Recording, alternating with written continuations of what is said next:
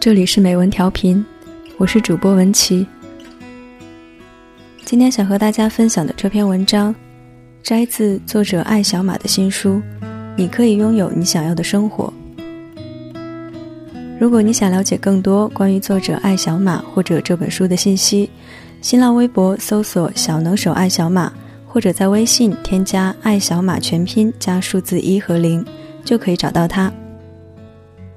下面分享的这篇文章名字叫做《听父母的还是听自己的》。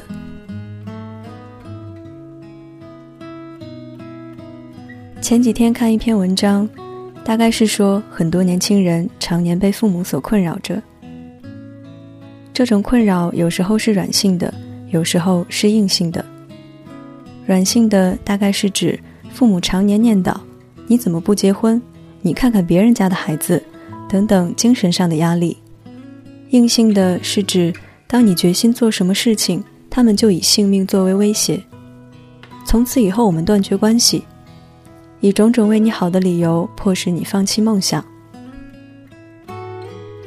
随手打开一个豆瓣小组，就能看见有姑娘哭诉男朋友其实还不错，但是父母就是不同意。想去找一份自己喜欢的工作，父母却万分阻挠。要求孩子回家考公务员。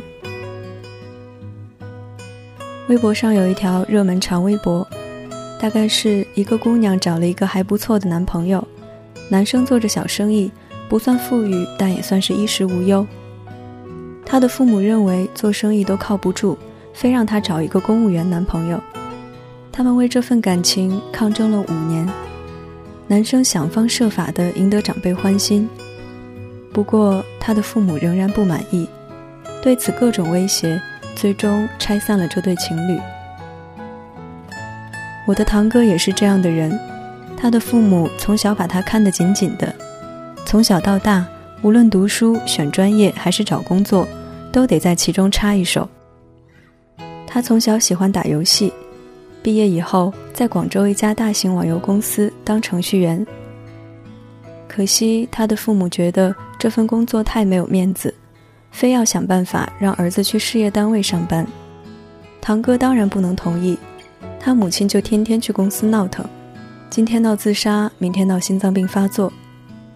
最终，他不得不辞掉自己喜爱的工作，眼睁睁地看着母亲花十多万疏通关系，去了一家事业单位，过上无所事事的生活。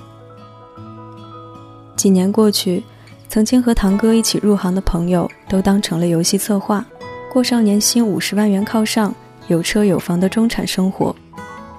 我想他终日郁郁寡欢，并不仅仅因为昔日好友的事业成功，自己则是一个铁路小职员。更重要的是，他被迫放弃了自己人生中最喜欢的事情，而亲手推动这一切的人，偏偏是父母。我想，不仅仅是豆瓣上、微博上的那个姑娘，我的堂哥，也有很多人面临着听爸妈还是听自己的困惑。至于我，我也曾经有过同样的纠结。我的家庭是再传统不过的家庭，父母希望我能回到家里，尽量不要出去工作，随便嫁一个朋友圈里的儿子，每天逛逛街、吃吃饭就好了。当我刚开始写作的时候，家人问的第一个问题是：“谁会看呢？你为什么要浪费时间在这种事情上？”这种心情是很矛盾的，一面是父母希望你能放弃企图心，过上安稳的日子，一面是内心的召唤。家人一直是我们很重要的部分。当我们想要去挑战一件事情的时候，首先希望得到家人的支持。我们需要的并不是喋喋不休的建议和阻挠，而是有人对你说：“没关系啦，去试试看嘛，又没有什么损失。”只要不是铁石心肠的人，对于家人的打压和批判，还是会觉得很沮丧的。我挣扎了一段时间，最后还是想明白了：父母和子女的关系就是一种情感，这种情感像所有的情感一样。不能要求其中一方牺牲快乐来满足另外一方，即使你顶着孝道大旗迎合父母，放弃自我，最终这段关系里也会充满怨气。听话更加是伪命题。先不说绝大部分的父母对自己将要干涉的领域丝毫不懂，比如说在事业上默默无名的父母跑去干涉子女的就业问题，婚姻不幸福的长辈干涉晚辈择偶。如果你听了这些人的话，就是对人生最大的不尊重。说真的，你真的会听蛋糕师教你怎么修空调吗？脱离父母的控制欲只有两种方法。第一个方法是离开家去读书工作，在一个新的环境中重塑价值观，找到一群志同道合的朋友。第二个方法就是珍惜叛逆期。我一直觉得叛逆期是很棒的东西，它让后代尽可能的脱离上一代的影响。最终，我能坚持自己的内心，并不仅仅由于坚强、心怀勇气之类。而是我对这件事情的喜欢程度，到了不给我钱，我都会想继续做下去。当然，还有朋友对我的支持，志同道合的朋友永远是最坚强的心灵后盾。你会和父母吵架闹翻，甚至来一场冷战，爱他们又把关系搞僵。可是有一些事情现在不做，真的永远都不会做了。即使冒着被全世界打脸的结果。还是会想去试试看呢。在我们做出选择的时候，还是可以听一下父母是怎么说的。最终的决定权还是应该自己来选。任由父母操控自己的人生，有一个很大的 bug，就是他们帮你选了，却不帮你承担后果。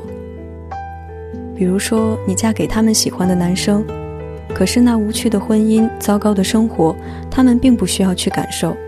吃尽苦头的是自己。他们安排了一件你不喜欢的工作，每天上班面对奇葩老板的人也不是他们，而是你。父母是很重要的人，在无伤大雅的小事情上可以顺着他们的意思，而在重要的事情上，在关系到自己人生幸福的事情上，请在夜深人静之际问问自己的心吧。说一句不太礼貌的话。有时候，我们真的不需要那么在乎父母是不是高兴，他们和我们一样是成年人，应该学习处理自己的情绪，而不是要求子女变成让他们高兴的东西。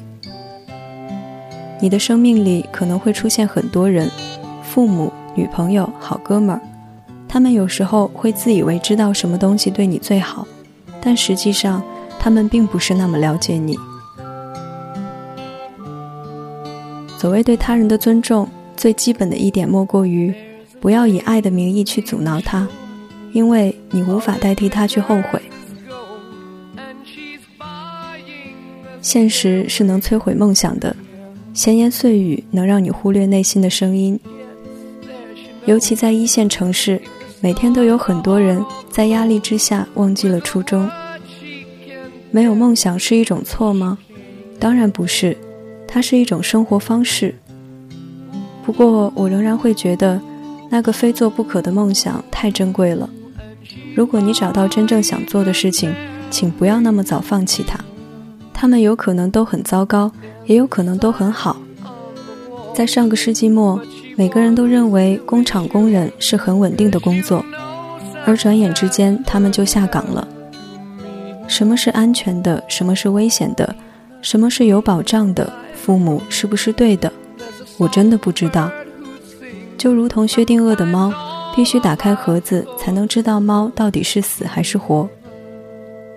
我们根本不知道明天会发生什么，也无法预测，所以，我们只能尽可能的做好当下，做好每一件小事儿。这里是美文调频，我是主播文琪，我们下期节目再见。